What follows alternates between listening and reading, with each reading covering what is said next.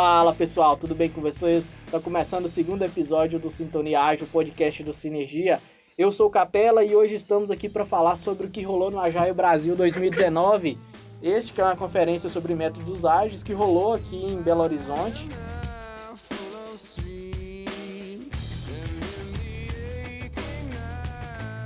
É, e para falar sobre o que, que rolou lá, eu trouxe aqui é, um time de convidados super especial. Por favor, senhores, se apresentem. Opa, tudo bom, beleza? Vocês podem usar a, a, o mesmo critério que o Léo e o Farnese usaram, que é quem é mais velho de casa começa primeiro. Como isso? Bem, eu sou o Lucas Issa, né? É, hoje ele tá dentro de sinergia, né?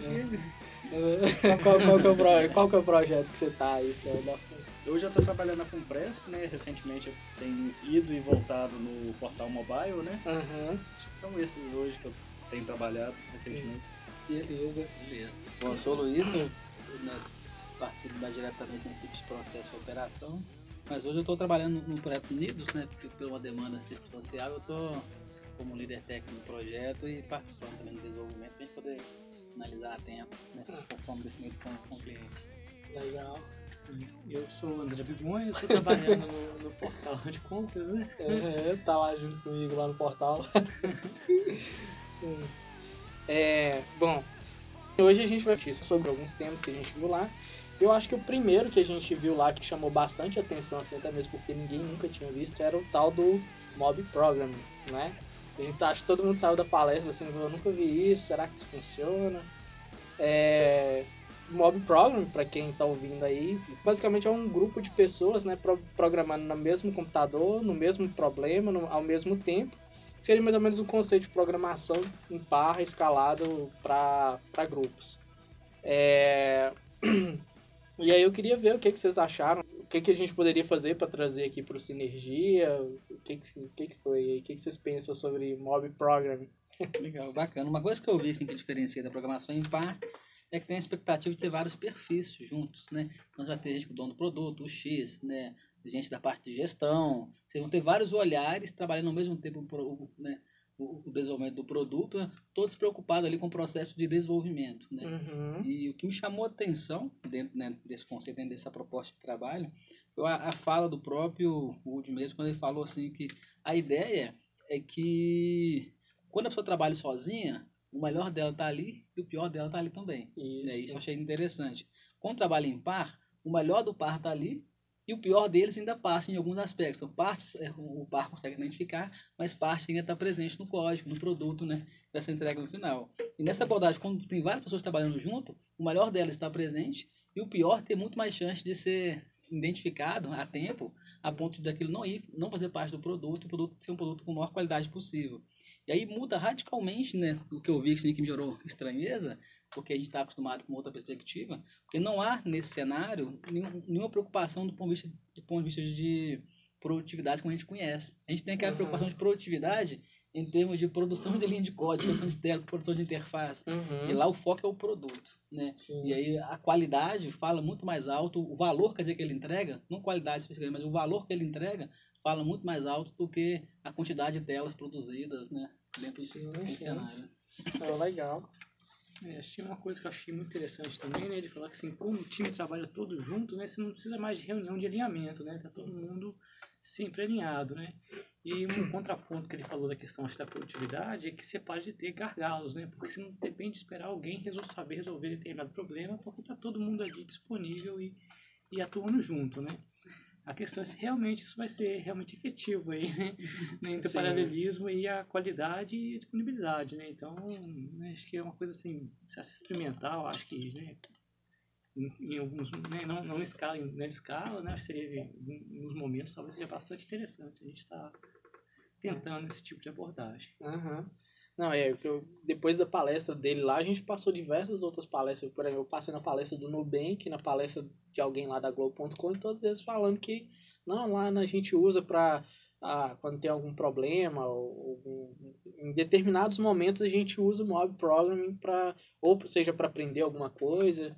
Então, assim, depois da palestra, parece que eu mesmo mudei de perspectiva. É algo que o pessoal está usando parece que está dando certo. Legal. É, isso me chamou bem a atenção, que várias pessoas que palestraram lá realmente apoiou, falou que usa e é. tal, né? Eu, eu acho que o desafio é realmente a saber quando né, usar, em que cenários que eu acho que vai ser bacana, né? Eu, eu, eu acho que, assim, acho que muito falou também lá na palestra, assim, né?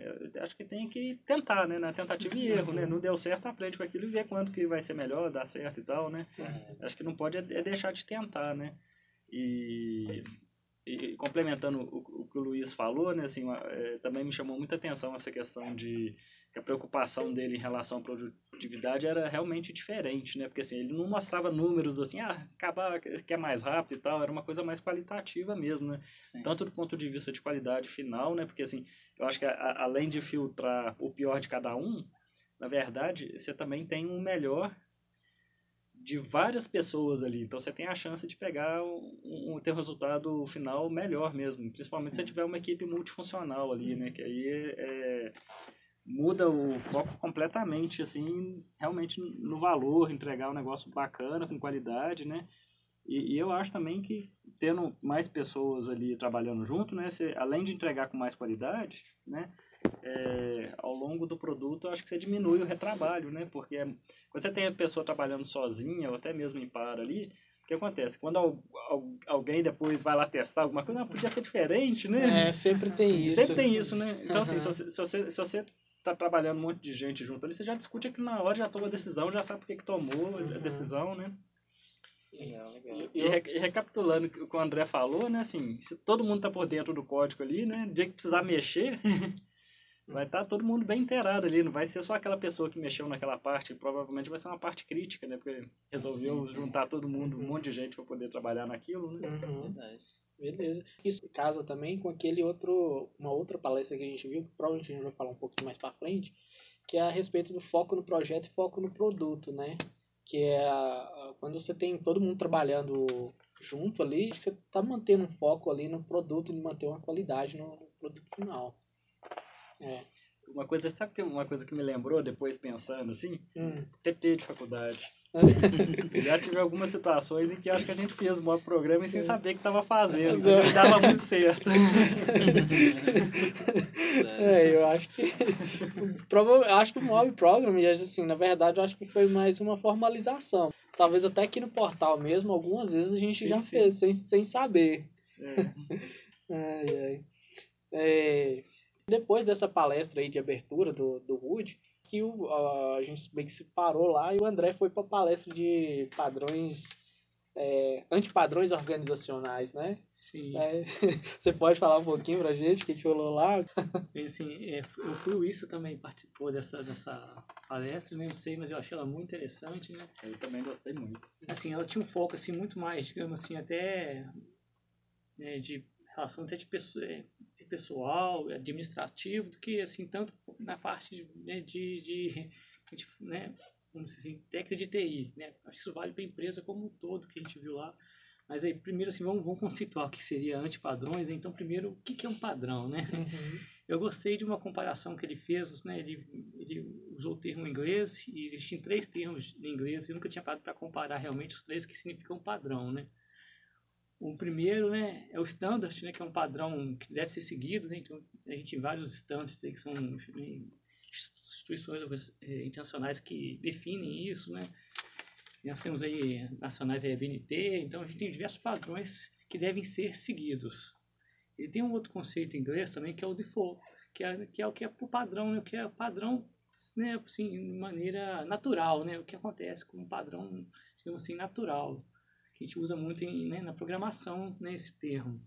E tem o partner, que é um padrão que não é um padrão que tem obrigação realmente de ser seguido, mas é um padrão que ocorre. Uhum. Né? E a gente tem, né, a gente vê esse, esse termo partner né, na questão de TI, com, principalmente com design partners, né, padrões de projeto. E que são padrões, né, que são boas soluções né, que o pessoal encontra e que em um contexto semelhante a gente pode aplicar para ter né, uma, uma, certa segurança que, que alguém já fez aquilo e deu certo. Né? Uhum. Então, né, são sugestões aí que não são regras, né, mas que podem ser repetidos. E nesse contexto aí de padrão, nós temos o antipadrão, que é né, uma sugestão aí de solução recorrente, mas que em vez dela melhorar, ela acaba por um motivo piorando o problema, né? Então por isso que chama-se um antipadrão, né? Não sei se o Issa quer complementar mais, mais alguma Você falou muito bem. e, e nessa, nessa palestra, na verdade foi mais uma dinâmica, né? Eles, eles apresentaram para a gente alguns padrões né, de organização, alguns problemas, na verdade, e depois pediram para a gente tentar identificar né, o que, que, ocorreu na empresa, né? Então eu até trouxe um aqui, seria a gente podia citar esse contexto aqui, e depois a gente escreve para o pessoal aí a solução, uhum. para o pessoal ficar, né, pensar um pouco o que seria aqui. Uhum. Tem um padrão organizacional né, que é um, um comportamento muito, muito comum na, nas organizações que vai gerar isso, que gera esse, esse problema que eu vou contar aqui. Uma empresa aí de, de departamento, né, uma grande empresa de, de varejo, é, uma fila se formou do lado de fora dessa, né, dessa grande loja de departamento e um mês depois todos receberam em suas casas um cartão de crédito com a bandeira da loja. Muitos reclamaram no Procon e nas redes sociais. Uhum.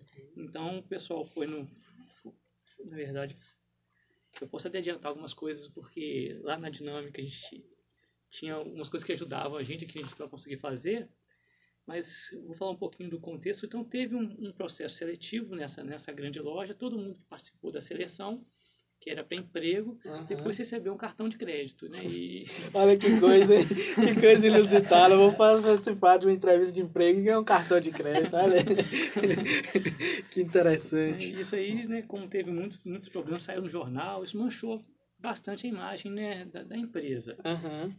Então acho que eu vou falar isso, eu vou falar mais um outro problema, pessoal, para que o pessoal pense um pouquinho o que, que seria, que, por que, que isso aconteceu. né?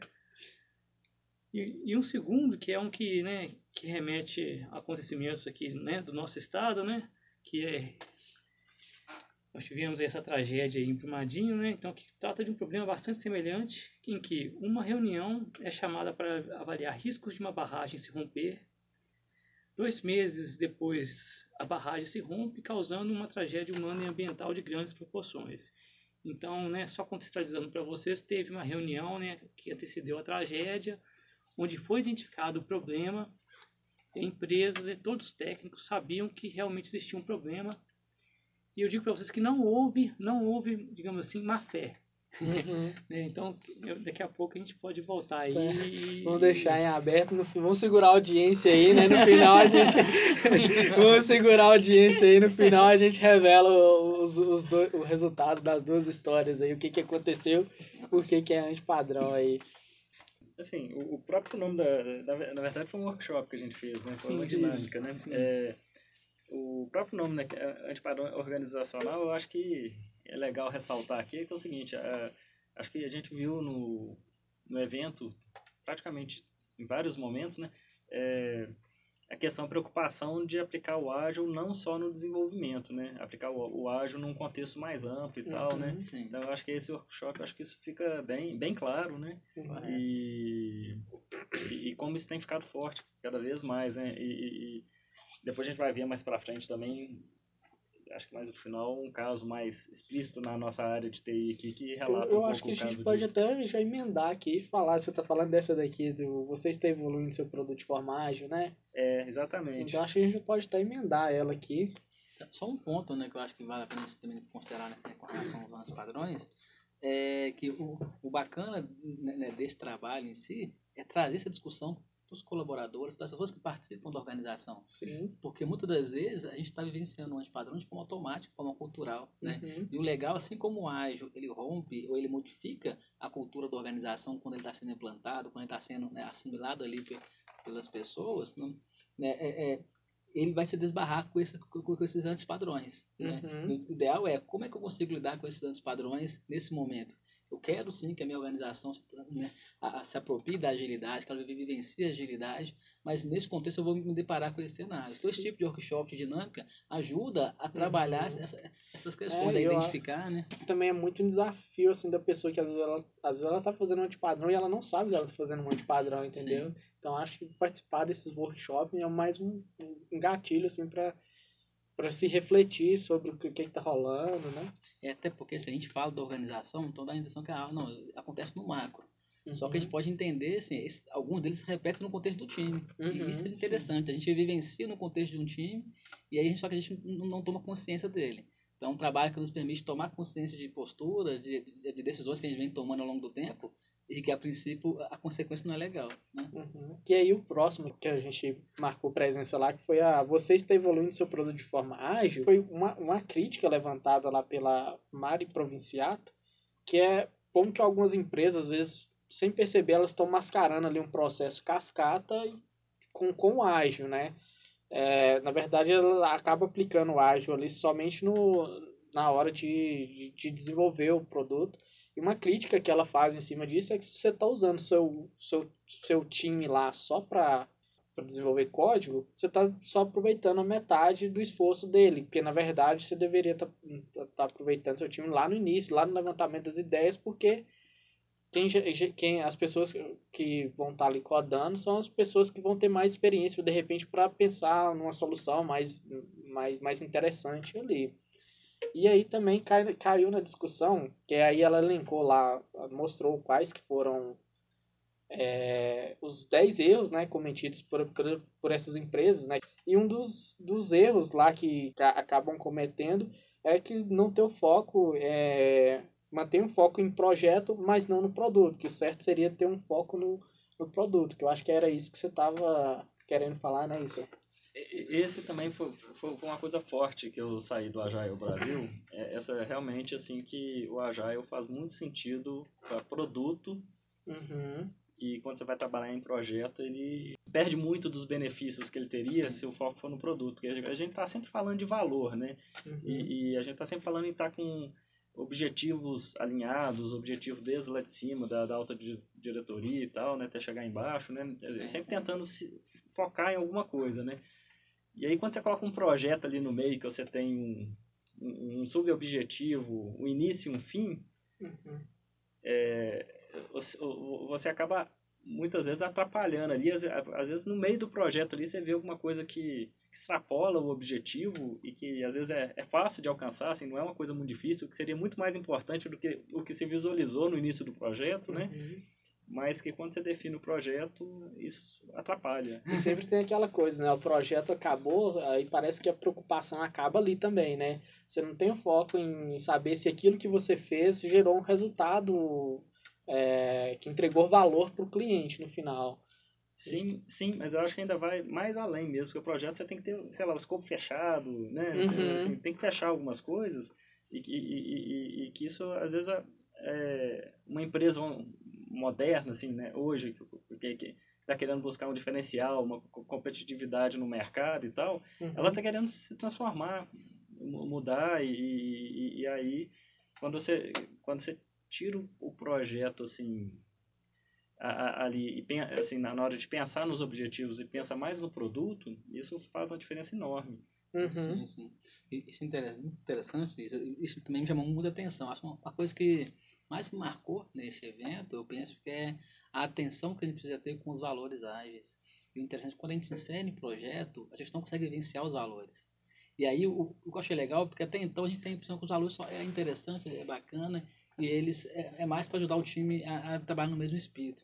Mas a gente vê que não, que a própria vivência das práticas, né, das abordagens que são sugeridas, não funcionam se os valores não estão internalizados, se eles não são praticados. Né? Uhum. Falo isso que eu, eu vi uma outra, uma outra palestra que eu achei muito interessante, que complementa um pouco nessa, essa ideia, em que o, o, o palestrista falava sobre aquele livro Scrum, a arte de fazer o dobro com a metade do tempo, uhum. e ele explicava o seguinte, né? Muitos falam que esse livro é uma mentira, que isso é marketing, né?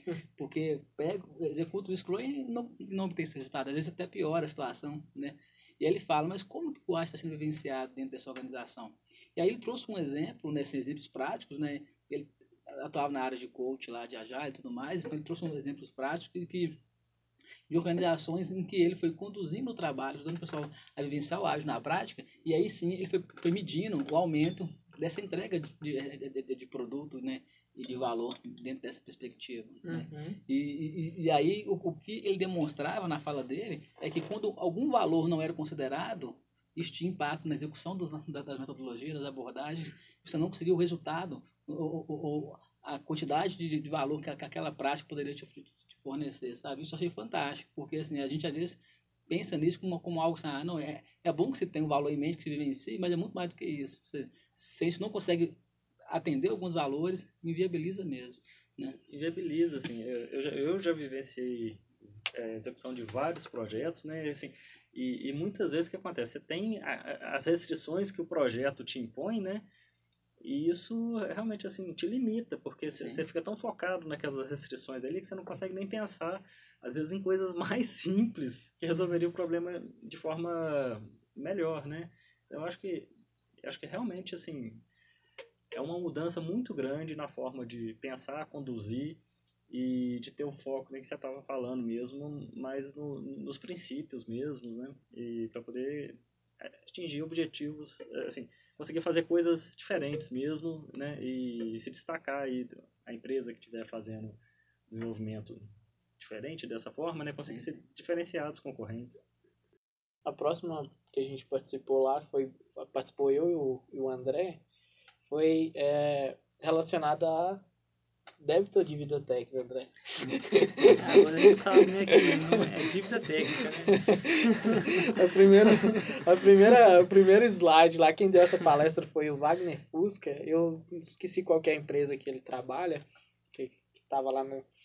Mas basicamente a primeira correção que ele faz é que o correto não é, não é débito técnico, e sim dívida técnica, porque foi feita uma tradução é, equivocada do inglês para o português. E o correto seria dívida técnica. É, geralmente, uma dívida técnica gerada, ele até explicou lá, gera quando, por exemplo, o pessoal da gestão e o pessoal do desenvolvimento eh, gera algum desalinhamento ali e você acaba gerando uma dívida técnica, porque você tem que entregar, uma- você tem um deadline para cumprir, alguma coisa assim. E o que ele falou lá bastante foi que, assim, não, não tem como você fugir, você sempre vai ter dívida técnica. O que a- a- o negócio tá é você saber jogar esse jogo do infinito, né? Então você tem que ir fazendo a sua gestão ali para para ir controlando a sua, o tamanho da sua dívida, né?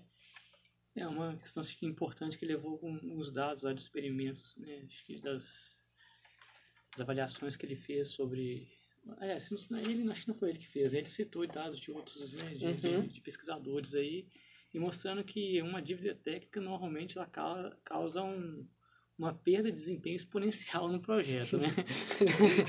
e assim, à à medida que ela vai se acumulando em projetos grandes, praticamente sim, a produtividade cai muito. Então, enfrentar a atividade técnica é algo fundamental para manter a produtividade do time. Uhum. Né? E aí ele né, acha que, ele cita né, que existem duas formas né, que ele sugere, né? A gente está tratando a atividade técnica, ela tem que estar sim, ela tem que estar junto das tarefas do time, assim, né? Você pode pôr em duas listas separadas, mas pode estar junto, mas tem que estar sempre entrando. E ele, ele sugere a gente fazer uma escala, né? Que acho que a gente faz isso muito quando está quando tá propondo, né, estimando tarefas, né, que é esforço e, e impacto, né? Então, né, para estar aí classificando essas dívidas, mas que é muito importante não deixar a dívida crescer. É porque, Uhum. como, como eu falei, dívida, os juros são altos. né? E, né, assim, uma coisa interessante que eu achei que ele falou lá é o seguinte, se você detectou algum problema, ah, que não está tão legal, mas esse problema não é acumulativo, então isso não é dívida técnica. Então ele se torna realmente uma dívida se ele traz algum problema que vai se acumular com o tempo. Né? Uhum. Então assim, eu, eu achei, assim, por mais que essas coisas são bastante óbvias, né, é bom a gente estar refletindo, né, e tentar evitar isso realmente ao máximo. E essa discussão em torno da, da dívida técnica, ela, ela aparece várias vezes né, durante a fala né, de, de, de, de alguns expositores. Né? Uhum. E é um problema recorrente mesmo, muito comum. Né? E um deles, que eu, que eu vi falar um, também um pouquinho sobre o tema, ele citou que o ideal mesmo é que a gente evite ao máximo. Ele Uhum. falou, ah, às vezes é comum alguns times deixar a refatoração como uma dívida técnica.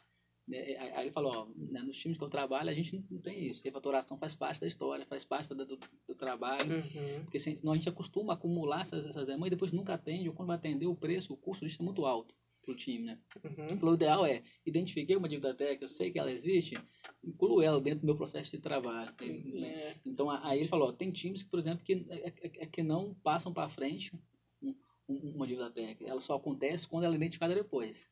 Mas se ele reconheceu ela, ela, ela faz parte do trabalho. Né? Uhum. Ela é resolvida num contexto de entrega daquela, história. Eu percebi assim, eu não lembro as palestras não, mas vocês falando aqui, eu tô até lembrando, eu percebi assim, mais ou menos é, dois tipos de tratamento de débito técnico. Um é quando você quer validar um- uma ideia, é, alguma coisa, aí você está mais preocupado em validar. Então, assim, de repente, enquanto você está no momento de validação ali, você deixa alguns débitos técnicos, é, dívidas, né? umas Uhum. dívidas técnicas é, conscientemente, sabendo que elas estão ali, para você conseguir validar rápido e não perder tempo ali. Aí uma vez que você validou, aí você tem que resolver, Uhum. né? Cê- eu- então assim, eu, eu acho que tem muito é, é, é, esse sentido também, né? Mas Legal. se, se- é uma coisa que, que já que uma funcionalidade que é perene no sistema, aí realmente é aquilo, não pode deixar a, a dívida ir aumentando mesmo não. É, voltando até na primeira palestra lá, o móvel programa, né, eles decidem como uma das formas de tentar reduzir aí a criação de, Ah, né, da dívida técnica, né?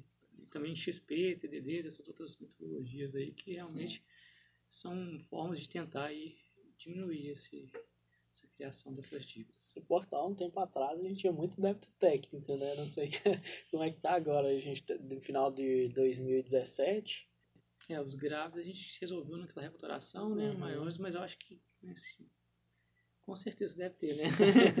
Sempre existe, né? é, com certeza. Rodar o Sonar Cube, você vai, cê Sim, desliga, sim, você vai desligar sim. o Sonar Cube. Você chegou. Quando faz análise tática de código, tem É. alguns padrões, algumas regras que a gente não adota, então ele define tudo isso como débito técnico. É, né? no final da palestra lá, ele mostrou que o Sonar Cube e o Sonar Link são boas ferramentas para você fazer a análise do código lá. Uma- um tema interessante que a gente viu muito lá foi sobre comunicação não violenta. Isso. Que nós, assim, ela foi a- a- abordada também em outros encontros que eu já participei, mas eu nunca dei tanta importância como nesse. Uhum. Porque nesse, pelo menos para mim, ela foi apresentada num contexto muito mais, é, é, para mim, próximo, contextualizado com a, a, a nossa preocupação de vivência do ágil, né? Um ponto que eu achei que foi muito rico, que a, o Luiz participou comigo também, né, nesse workshop, e a, a, a moça, a pessoa que conduzia, né, a, a workshop, ela falava o seguinte, né, tem uma preocupação muito grande, né, às vezes, assim, a gente fala muito né, né, no manifesto ágil, né, nos valores que ele traz, tudo mais, e o primeiro que tem lá é né, indivíduos e interação entre eles, mais do que processos e ferramentas. Uhum. Só que na prática não é o que acontece. Quando você pensa em adotar ágil, né, né, a preocupação é muito maior em adotar ferramentas e processos do que preparar as pessoas, do que lidar Uhum. com as pessoas. Né? E ela falou que eh, né, ela foi, foi mais para essa área porque isso, isso foi começando a ficar crítico. As empresas do- do- priorizavam processos e ferramentas, Uhum. ao contrário do que o manifesto fala, e esqueci de preparar as pessoas. De- né, e, e aí, então, nesse contexto, o, é, a comunicação não violenta vem trazer esse tipo de olhar. Como que eu faço para, no contexto um trabalho de time, como, é que eu, como, que eu apresento as questões? Como que eu apresento de forma que eu não violento a consciência, que eu não forço o outro, ou que eu não prejudique a comunicação? Porque às vezes a forma de falar, né, as palavras que eu adoto, a, a forma como eu me expresso, a despreocupação com a necessidade que a pessoa tem, com aquilo que ela está sentindo, né, qual que é o problema real que está sendo levantado ali, me faz se faz com que a comunicação fique prejudicada. Uhum. Eu não consigo dialogar com, com, com segurança. A, surge a conversa, mas não chega em lugar nenhum. Porque ninguém está preocupado em atender a necessidade, ninguém estava atento ao que eu estava sentindo. Então, não se preocupe em entender, em buscar soluções que sejam efetivas. Né? Assim, até linkando aqui com, com o antipadrão que a gente estava, que ainda da historinha que a gente falou, Uhum. tem um que ele chega próximo aí, né, de- de- né, de- desse problema da comunicação, né, que na verdade, né, eu vou até já dar a resposta aqui, né, do, Pode. do primeiro aqui, que, quer dizer, o segundo, aliás, que era é, o da barragem, né, qual que era o padrão, né, o antipadrão da barragem? É que teve a reunião, né, da, da, Brumadinho, Madinho não, da, como é que chama? hidrelétrica. Ah, Barragem. Mineradora, Mineradora. então teve a reunião da, da mineradora Então todos os técnicos estavam lá é, falaram, não, a gente está detectando um problema, realmente assim, existe um risco, a gente tem que tomar algum, né, alguma atitude. E a pessoa que era o especialista mais bem pago, né, o seu chefe, olhou e avaliou, não, acredito que não tem risco. E todo mundo se sentiu intimidado. Então todo mundo na ata assinou que não via perigo, sendo que na verdade existia o perigo de rompimento e ninguém concordava com, com, com a opinião do chefe. Uhum. Mas, né, como ele se impôs, né, não, não tem, e as pessoas se sentiram acuadas de questionar realmente o chefe. Uhum. Né? Antes de passar para o próximo, assim, eu, é, eu, queria ressaltar essa questão, assim, realmente, numa conversa, a gente tentar buscar a necessidade que está por trás do outro lado que está ali na, na conversa, né? E, e, e, lá ela até falou assim, é normal, às vezes as duas pessoas estão discutindo ali, ó, as duas estão com a mesma necessidade, porque as duas estão querendo, estão querendo entender a mesma necessidade, às vezes de forma diferente. O quão, o quão antes as duas tentar, se no início da conversa, ah, nós estamos com a mesma necessidade aqui, a, a conversa evolui de forma muito uhum. diferente, né? É, e é, talvez fosse até convergir muito mais rápido, né? É, e, então, assim, de fato, eu acho que é, é, importante mesmo essa questão da, de, de, pensar, tentar entender a necessidade do, do outro lado da conversa, de quem tá, você está conversando ali, né? É, isso com certeza ajuda muito. Essa questão da dinâmica, né, de, né, de grupos, de pessoas, isso é muito interessante, porque, assim, muitas vezes a pessoa começa até, né, não é ciente que estão resolvendo o mesmo problema, mas no, no, né, na forma de falar e no calor eles começam, na verdade, a entrar em, modo, em disputa, né? Já não importa Já não, mais é, o problema, importa quem quer é. vencer, né? Quem... Então, isso é uma questão, assim, de... Acho que isso é uma coisa difícil, assim, né, de... Eu acho, de, de tratar, né? É uma coisa que a gente tem que buscar, acho que dentro, né? Da gente, na forma de comunicarmos com os outros, né? De lidarmos com os outros e, e, tentar né, segurar a nossa empolgação né, com, com as nossas soluções né, para poder ouvir com calma né, a, as propostas do, do outro. Né. E ela tocou muito nesse ponto. Assim, é importante ser. É, é, estou confundindo aqui agora, mas assim, não ouvir, mas escutar, né? Assim, ou seja, uma coisa é você ouvir, mas não prestar atenção e ignorar o que a pessoa falou, né? Outra coisa é realmente escutar de fato e tentar entender o que a pessoa está tentando falar e tal. Né? Isso. Tem uma, uma, uma, preocupação grande que é a empatia, né? Uhum. Que é uhum. você tentar sentir o que a pessoa está tá, tá trazendo, né? Se preocupar com o que ela está sentindo e se colocar no, no ponto de vista dela pelaquela perspectiva daquele sentimento. E, e ela falou, então, às vezes, uma pergunta importante é, mas o que você está sentindo com isso? Tá, talvez, às vezes, nem a pessoa tá, tomou consciência do que ela está uhum. sentindo, ou, é, ou não está claro para ela. Porque isso ajuda a gente a olhar o problema pela perspectiva dela. Às vezes, para mim, é algo que não é tão, não é tão importante, mas na perspectiva que ela está vendo, aquilo ali é grave. Uhum. E, e, eu me colocando nessa posição, eu consigo ouvir melhor, eu consigo descobrir junto com ela qual é a necessidade. Então, um dos pontos principais assim, para caminhar para convergir a necessidade é, é ambos entender o que estão sentindo, para poder ajudar ali a gente entender o que está incomodando mesmo, onde está ali o, a causa né, daquele problema. E alguns, algumas questões que ela colocou, às vezes até simples, a gente descuida no dia a dia. Fala assim, ó, evite usar generalizações. Então, suponho que né, eu estou reunindo com o André e falo assim, não, André, você nunca está presente na reunião. Eu falei, nunca não. Eu faltei só as duas últimas. Então, só tem uma semana que eu não apareço. A gente faltou duas últimas, mas, mas veio sim, todas as 50 atrás. Mas as duas não apareceu. Mas quando eu, quando eu falei que ele nunca está presente, isso já mexe com o André. Aí ele vai querer argumentar que ele está presente sim, que ele veio sim, só que ele faltou. Ah, mas aí perdeu o foco da conversa. A conversa não era porque ele faltou, é. mas é a forma como eu coloquei gerou nele uma contrariedade, uma, uma indisposição, e a conversa fica prejudicada, né? Então às vezes tem questões que são simples, mas que a gente está descuidado delas e atrapalha muito. Sim, né? sim. Não, e, e, parece que é uma coisa assim que não é, não é tão simples de se fazer, porque exige muito de às vezes você se colocar na posição do outro. E isso tá, nem sempre é uma tarefa fácil, e isso, acho que isso demanda muito de você ter um. Uh, melhorar. É aquela questão da empatia, né? Você ter, ter uma empatia pelo seu interlocutor ali. Eu acho que é uma coisa que nem, nem sempre é tão fácil assim. Sim, sim. E, e aí tem um, outra coisa que eu achei legal dentro, de, dentro dessa questão também, eu não sei se foi essa, essa eh, pessoa que falou, se foi no outro que eu, que eu também na parte de diversidade, que falava o seguinte, uma coisa é ter empatia, outra coisa é ter simpatia. E ela fazia uma distinção que era bem interessante. Ela fala, uhum. ó, quem tem empatia sente a dor com o outro e ouve. O simpático não. Ele quer ser agradável, então ele quer tratar de forma superficial. Não, esse problema não existe, não. Não, que isso? Uhum. Né, lá, você bateu o carro porque, você tem carro. Mas se eu não tivesse carro?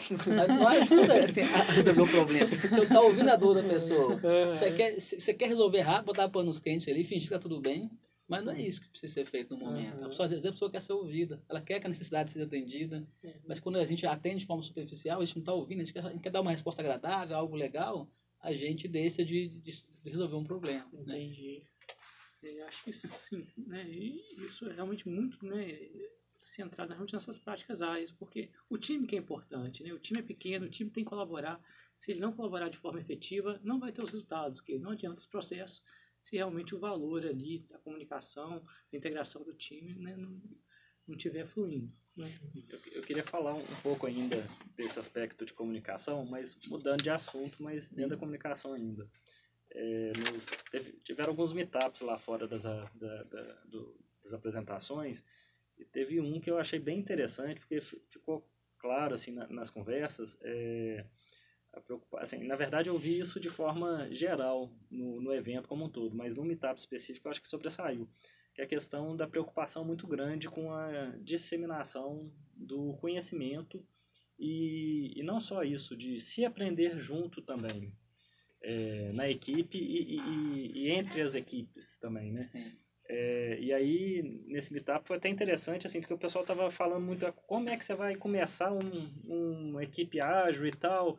Aí eles estavam batendo muito na tecla, tipo assim, chegar lá e falar assim, ah, vai rodar o Scrum aqui, vai lá, faz isso, faz aquilo, faz aquilo e tal, não sei o que.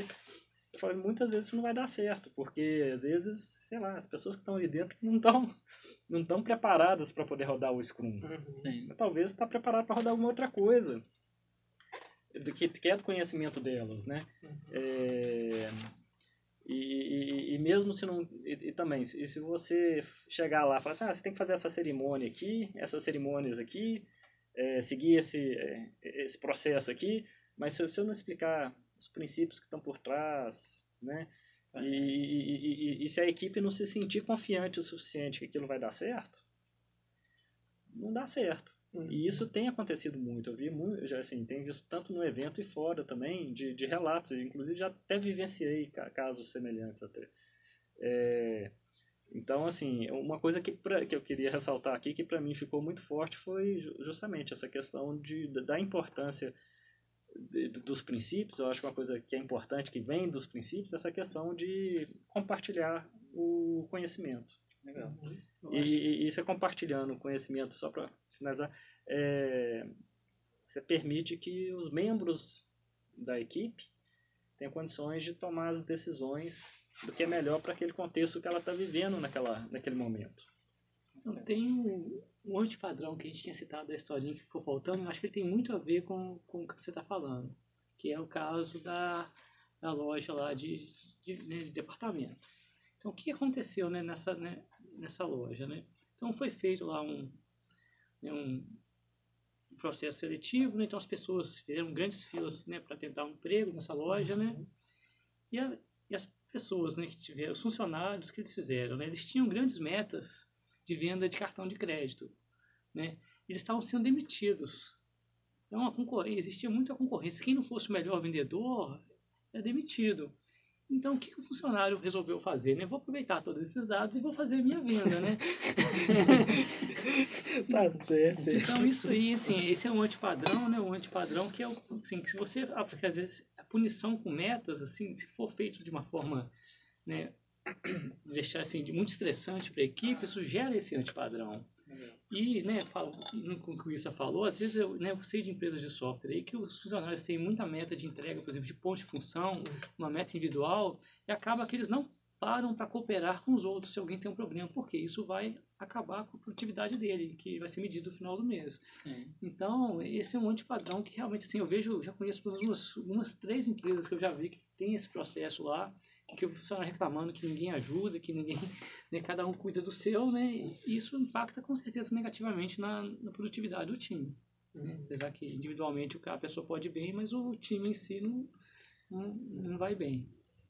E no dia que o cara não puder estar trabalhando no projeto, por qualquer motivo, o projeto piora ainda, né? É, eu acho que isso casa, casa também com aquela questão lá da cultura do herói. Ai, foi teve uma palestra Sim, que, sim, sim. que eu não participei. Quem que foi que Eu participou? participei, foi, Foi. foi um- uma discussão em grupo mesmo, foi interessante, porque no, no início da, da né, dessa palestra, dessa conversa, né, uma pessoa falou lá na frente, pessoal, vou levantar aqui as perguntas to- que vocês vão, vão, vão fazer sobre a questão do herói e vocês vão responder também. Então, assim, foi um, o auditório inteiro participando, né, Uhum. propondo perguntas e respondendo, né. E uma coisa que ficou muito evidente é, assim, muitas das vezes, naturalmente, surge a, a figura do herói, porque às vezes o, o- produto, né, o contexto do trabalho tem um problema, e alguém se esforça, dedica, vai lá e faz alguma coisa, trabalha até mais tarde, vai no final, de semana, porque a pessoa está muito comprometida e ela entrega algo que atende o projeto, ou atende ali a demanda do produto e é sucesso e tudo mais. Só que aquilo ali aconteceu por uma circunstância. A pessoa tinha melhores condições mesmo, ela tinha tempo, ela estava muito empenhada, estava muito envolvida, não queria, não conseguia dormir, então resolveu fazer, porque ela não estava dando conta daquilo, Aham. né? E ela foi lá e fez. O problema é como que a empresa e as pessoas reagem a partir daquele momento. Foi necessário. Aconteceu porque a pessoa porque tinha algum contexto que favorecia aquilo acontecer. Mas se aquela pessoa ela é premiada, é destacada, né, se reforça essa cultura do herói, isso passa a gerar problema no time. O time passa a depender desse herói. Às vezes essa pessoa passa a ter muita informação, muito conhecimento, como isso. que trocou. Ela não compartilha esse conhecimento. Às vezes ela está gostando de ser herói porque tem gratificação, tem bônus, tem premiação, tem o nome dela no mural. Isso às vezes né, força esse individualismo que o André também trouxe. E aí isso acaba sendo prejudicial. Se o herói sai, todo mundo fica na mão. Você acaba criando É. uma ilha de conhecimento ali, né? Sim, Você- sim. E, então, a questão é, o problema não é surgir alguém que momentaneamente tem ali uma atuação como fosse um herói, que isso vai acontecer em Aham. diversos contextos. Às vezes é um contexto que o time tem pouca experiência, e alguém tem muita experiência, ele vai se destacar normalmente. Uhum. A questão é como que a gente lida com isso no dia a dia, de forma a tratar isso com nat- naturalidade. Beleza, a pessoa avançou, conseguiu dar conta? Agora ninguém, agora ela não faz mais aquela tarefa, porque os outros têm que aprender. Ela vai só orientar os, os demais. Então, assim, estão surgindo várias sugestões nesse sentido para ajudar a aproveitar o contexto depois que aconteceu. Porque o que foi identificado é quanto mais a gente sustenta o herói, pior fica para a organização e para o herói. Uhum. Um outro lado que às vezes a gente não observa é como que está a intimidade do herói. Será que ele está gostando dessa pressão? Será que, às vezes ele surgiu naturalmente, ele não quis isso, ele não quer ser Uhum. herói. Mas todo mundo coloca como herói. Isso é agradável para ele? ele, ele gosta de lidar com isso, a pressão que ele recebe, a necessidade que as- que as pessoas criam da aprovação dele, ele se sente bem com isso? Às vezes ele não quer esse contexto. Mas a organização e as pessoas criam, né, reforçam isso, então para ele também é ruim. Então a gente viu que assim, geralmente o que a gente teve foram várias opiniões de pessoas assim, de diversas localidades, várias experiências assim, em todos os cenários é prejudicial manter a cultura, manter. Mas todo mundo concordou que é natural o surgimento né, de herói momentaneamente. E o que se deve fazer é criar condições para que ele compartilhe conhecimento e, e, e aquilo se dilua no tempo. Aconteceu, que foi necessário, mas ao longo do tempo aquilo se dilua e todo mundo passa a ser o herói, então ninguém é herói. Né? Uhum. Então a cultura é mais essa, de descobrir maneiras de diluir, o- de, compartilhar o conhecimento sempre quando acontece esses, esses cenários de, de alguém se destacar mais, né? Eu, eu, eu tô lembrando, assim, das coisas que me marcaram no evento, né? É, Paulo Caroli.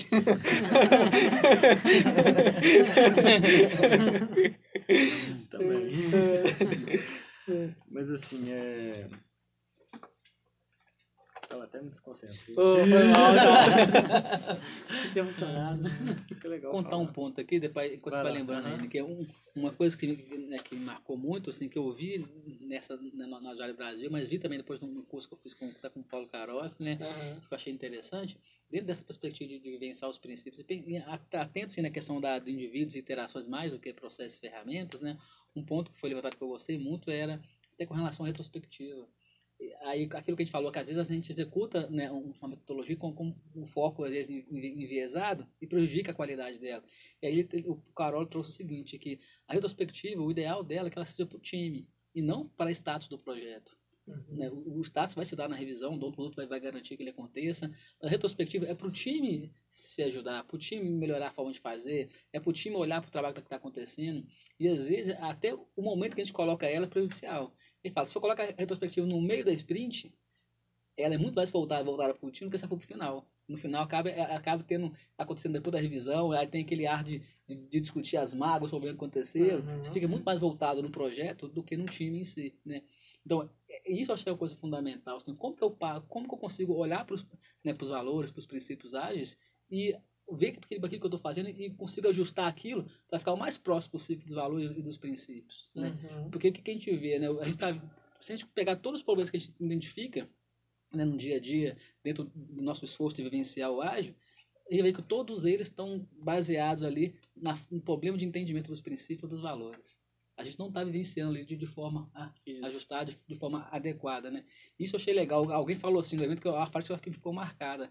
Foi um desses pos- pos- expositores principais falou assim, ó, tem dúvida com relação à aplicação daquele método ou se, se aquilo é efetivo ou não? Volta para os princípios, volta para os valores ágeis. Ele, eles é que devem né, validar, ser o fiel da balança, se aquilo está tá, tá ok ou não. Então, estamos discutindo, estamos na dúvida se eu adoto a nossa prática, o que, o princípio fala? O que, os valores falam? Não, não está coerente. Então, então isso, é- aí vem a conversa. Porque às vezes tem discussão também do que, é mais adequado, o que, não é. Ou como que eu faço para o time conseguir também ter esse entendimento, conseguir alcançar. Ué, favoreça com que o time entenda os princípios e valores. Naturalmente as coisas se dão. Porque se seguir os princípios e valores, funciona. Né? Isso é um ponto muito legal. E o outro que também está dentro né, da proposta da agilidade, que é a transparência, que eu achei muito fundamental também, é, a forma como ela foi tratada lá. Né? Porque uma preocupação grande é as pessoas terem se engajar, terem mais autonomia, mais empoderamento. Não é possível isso acontecer, acontecer sem transparência. Se eu não sei o contexto do projeto, o contexto do contrato, se eu não entendo o que está por detrás do desenvolvimento daquele produto, eu não consigo tomar decisões que são favoráveis para o projeto ou para o produto. Então, a transparência de entender o que está acontecendo né, é algo também importante. O time tomar cada vez mais a responsabilidade do produto, do projeto e assumir aquilo, né, é, é, é, ajuda muito mais no time se, se posicionar adequadamente para atender a demanda, se, né, se autogerenciar efetivamente o trabalho ter mais qualidade. E, e são questões, às vezes, parece ser simples, mas que impacta radicalmente. Então, se eu falar, o time não consegue gerenciar o seu trabalho, mas ele tem informação para gerenciar? Uhum. Se ele não tem, não tem como. Então, às vezes, a, a gente às vezes não- deixa de, de atender algu- algumas questões que são importantes por cultura nossa mesmo. Não, eu sempre fiz assim, a, a nossa cultura sempre foi né, passar a informação dessa forma ou de outra, e essa inércia prejudica que o time vivencie uma experiência diferenciada, que ele tenha mais autonomia e o trabalho aconteça. Não quer dizer que todo time tem autonomia, tem maturidade, assim, é, todas essas avaliações têm que, ter que acontecer. Mas o, mas o mais importante que eu penso é, eu tenho que saber que isso existe. Saber que se eu quero que o time seja mais maduro, eu tenho que dar mais informação, eu tenho que aj- ajudar a entender mais os valores. N- n- Caso contrário, eu vou sustentar uma situação, uma vivência do ágil ali que não é madura, que não é adequada, mas é por falta de criar condições, né, que isso aconteça. E é engraçado, né? Porque quando você fala assim, cê- é, o- ah, vamos dar mais valor para os princípios, né? Priorizar os princípios do que ferramentas, métodos e tal, né? Ah, é, tá lá escrito, né? É óbvio, né? Correto. Mas é engraçado que por mais que seja óbvio, é, é muito normal desviar disso, né? e você encontra isso se repete várias vezes, e acho que se repete tanto que eu acho que teve uma importante, importância muito grande lá em, em várias apresentações, né? E, e isso para mim é, foi uma coisa que realmente marcou, marcou de fato, né?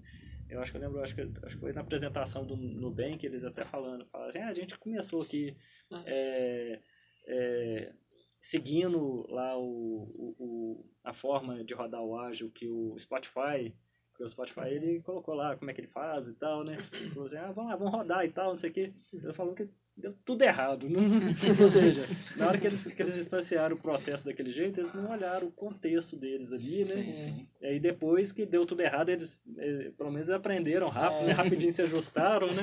E aí foram fazer as adaptações que eram interessantes para eles poderem funcionar e aí acharam o jeito deles seguindo isso que o Luiz está falando, né? De, de, de fazer. Até uma coisa que eu achei interessante, né? Que lá eu, eu, eu lembro desse falando que eu acho que pelo menos a maioria das equipes deles não tem o papel de PO, né? Isso. E que Na verdade é de QA, QA que eles falam. Não é mesmo? Não, Acho não, não, acho é que os diferente. dois. Acho que É não tinha dois. nem de QA, Não, nem não, de PO. Mas não, que a, tinha uma equipe inteira que era de QA. Porque assim, ela, ela cuidava de tentar melhorar que os times precisassem, mas não tinha, acho que não tinha uma pessoa. Não, não, o Não QA, tinha. assim, então vamos separar as Quais coisas um pouquinho. É, é o testador, não, entre aspas, não que tinha há na visão o, o dele. PO, né, assim, eu acho que eu achei Ah, interessante, sim, sim. e isso pra mim eu achei que, que é interessante, porque assim, acho que em muitos momentos acho que muita gente fala assim, não tem jeito de executar sem PO, né? Uhum. Tem gente fazendo isso, né? Mas é, para aquele contexto, né? Tem que sempre lembrar isso, né? Correto. É, e o QA, eu lembro que eles, ele- o que eles falaram é o seguinte, é que eles não contratam pessoas de QA. Ah, É. Né? Eles partem do princípio que todo mundo tem que ter a qualidade Sim, embutida nele.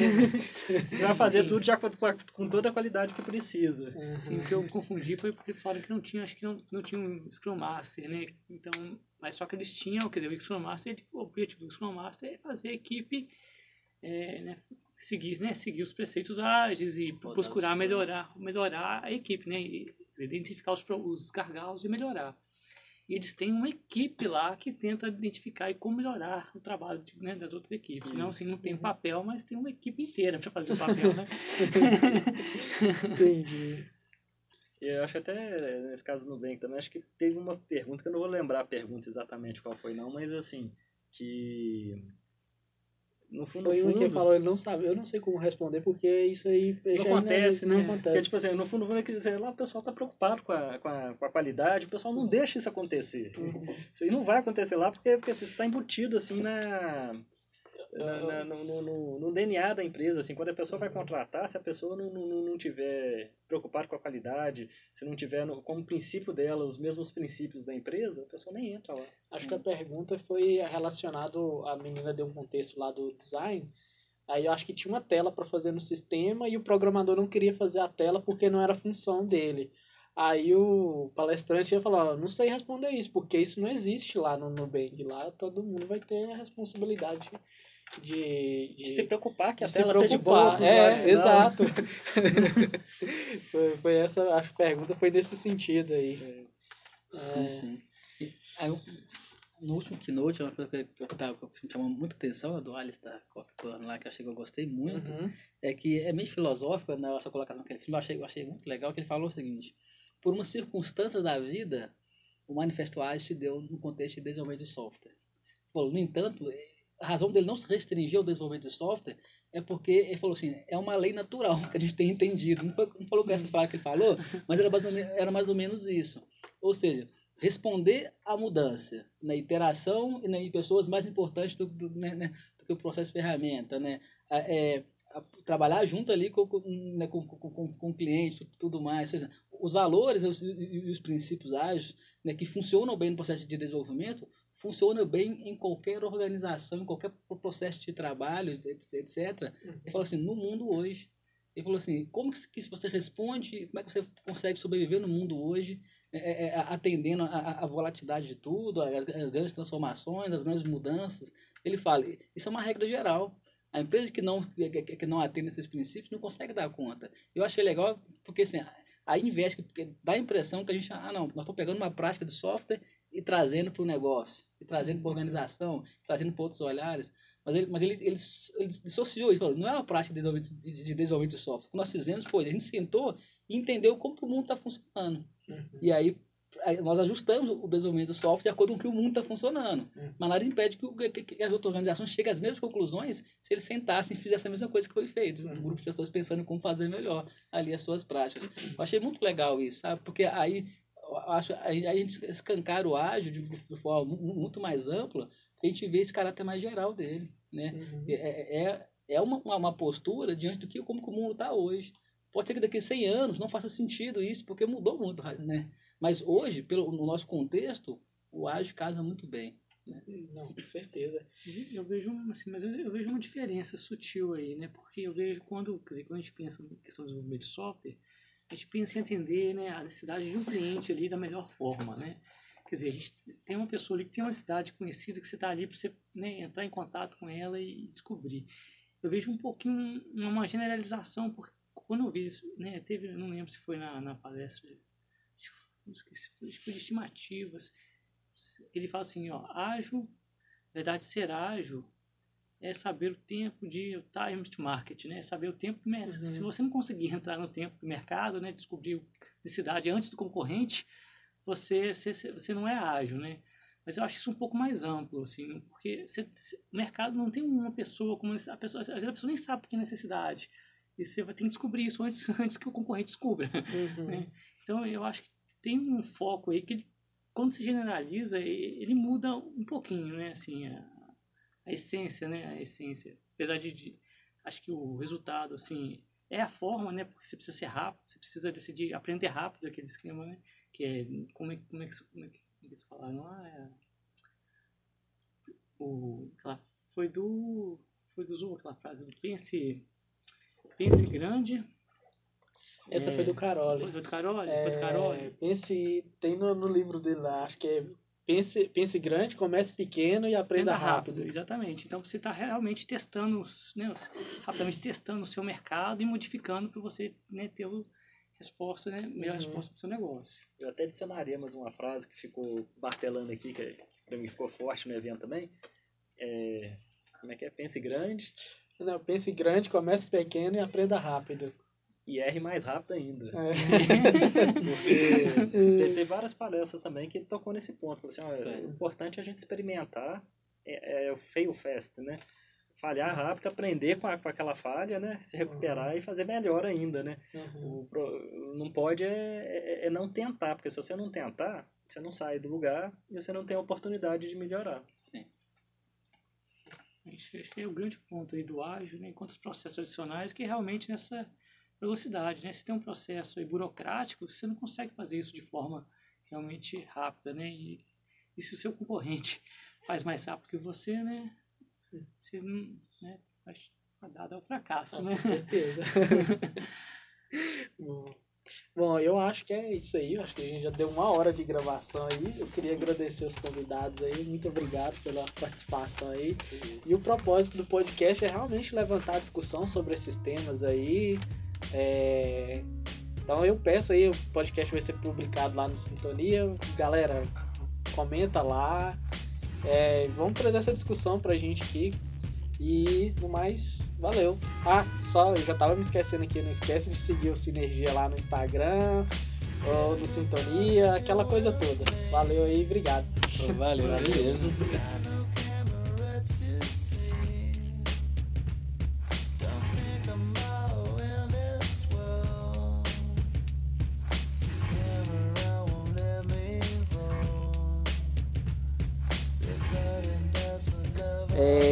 a gente teve comentário de muita gente legal aqui. Primeiro aqui foi o da Késia. É, ela falou que Capela ficou ótimo, parabéns, primeira versão já tá bem legal. Novo talento descoberto, hein? Que isso, Késia, eu sou talento não. Estamos aprendendo a fazer essa bagaça aqui, hein? Mas valeu. Outro comentário aqui muito interessante foi do nosso ouvinte mais assíduo, né? Ele que é o, o André. Ele comentou aqui: parabéns, ficou muito bom. Fica a sugestão de mudança de nome para podcasts de frente com capela. Valeu, André. Ah, Eu vou, vou acatar essa sugestão. Vamos fazer um episódio aqui de, de um de frente com capela e você tá convidado aí fazer, aparecer aí, ser um entrevistado aí no de frente com capela. Ai meu Deus. O Danilo mandou um massa pra nós lá. Valeu, Danilo. Valeu, brigadão aí. Tem um comentário aqui do, do, do Freitas aqui, né? Que falou que muito bom capela. Esse Guilherme gosta mesmo de você, hein? Ah, gostei da sugestão do André. Ah, então tá bom, Freitas. Vamos fazer um de frente com capela aqui com você. Vamos ver se você vai aguentar a pressão. Ai, bom, gente, valeu, brigadão. É, deixa aí o que que vocês acharam dos temas que a gente apresentou hoje aí no podcast. A gente quer trazer essa discussão aqui para o Sinergia.